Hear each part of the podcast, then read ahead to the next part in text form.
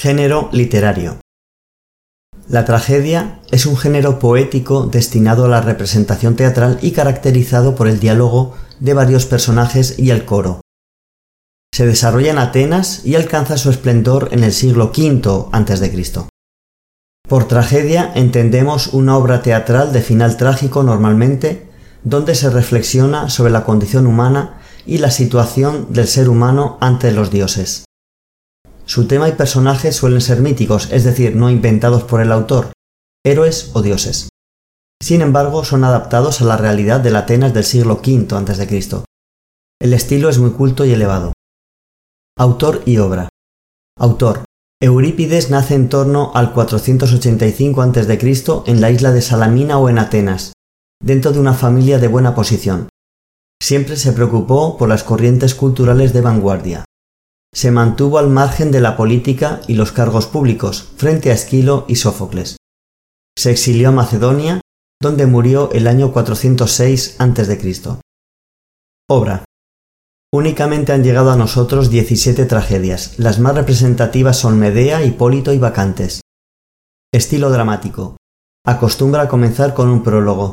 Reduce las partes corales de forma que la acción es más dinámica rebaja la estatura moral de sus personajes, acercándola al común de los mortales. Introduce personajes marginados, las mujeres, los esclavos y los extranjeros. Muestra un profundo interés en la psicología y aspectos racionales e irracionales del comportamiento. Toma variantes inusuales de los mitos. Sus temas son la familia, el amor, el erotismo, importancia del azar, Tige, y la crítica a los dioses. Sus obras suelen terminar con un deus ex machina, un dios aparece en el último momento para resolver el conflicto. El lenguaje está más próximo al habla coloquial que otros trágicos. Introduce abundantes parlamentos retóricos y racionalistas. Son frecuentes las adjetivaciones, metáforas y anadiplosis, comenzar una frase con la misma palabra con la que se terminó la anterior. Medea fue representada en el año 431 a.C. A pesar de haberse alzado solo con el tercer premio, se cuenta entre las obras maestras del autor por el grado máximo de tensión y angustia con que aparecen las pasiones humanas. Es la más influyente en la posteridad. Antecedentes. Medea es una princesa y maga de Cólquide a donde llegan Jasón y los argonautas en busca del bellocino de oro, piel de un carnero que traía la felicidad a quien lo poseyese, se enamora del héroe y con su magia le ayuda a cumplir su misión en contra de su propio padre. Ella mata en el camino a su hermano Absirto y así huyen a Corinto. Tienen dos hijos. Argumento. Pasa el tiempo y Jasón quiere divorciarse de Medea para casarse con la princesa de esta ciudad, Glauce, hija del rey Creonte, que no tenía hijos varones. Medea inicialmente se lamenta de su infortunio y su situación, separada, extranjera, sin amigos y lejos de su padre. Al principio sopesa suicidarse, pero, por fin, el rey ateniense Egeo le promete asilo en Atenas y decide entonces tramar su venganza. En su interior se produce una lucha agónica entre el bien y el mal, entre la razón, que le dice que perdone la vida de sus hijos, que no son culpables de nada, y la pasión que la lleva a vengarse de la novia, consumida en un vestido impregnado de veneno, y de su marido, matando a sus propios hijos. La obra termina con un Deus ex machina. Medea se eleva por los aires en un carro tirado por serpientes con destino a Atenas. El protagonismo absoluto de Medea es original entre las piezas de Eurípides que tendían a organizarse con arreglo a varios coprotagonistas. Su condición de mujer, bárbara, divorciada y maga era totalmente innovadora para la escena griega. La trama es familiar pero introduce una importante crítica social universal en favor de las mujeres y los extranjeros. Pervive en Eurípides el pensamiento trágico de la moderación de las pasiones violentas. En cuanto al estilo, emplea coloquialismos y abundantes metáforas relativas al mar, que es el medio por el que Jasón llegó a su vida.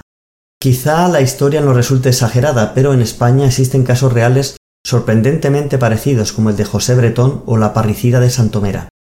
Características del género presentes en el texto. Tomamos como ejemplo el fragmento de los versos 249 y siguientes.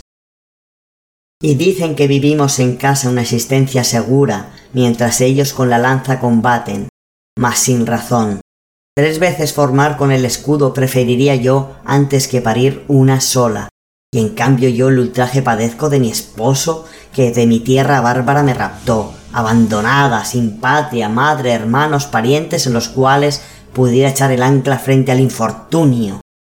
Se trata de un monólogo de Medea, personaje mítico del viaje de los argonautas, protagonista de la tragedia.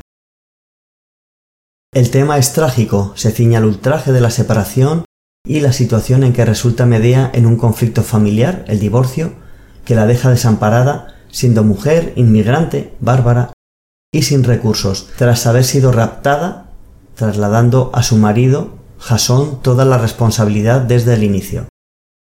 El asunto es individual, pero tiene un alcance universal propio de la tragedia, que afecta en este caso socialmente a toda mujer divorciada.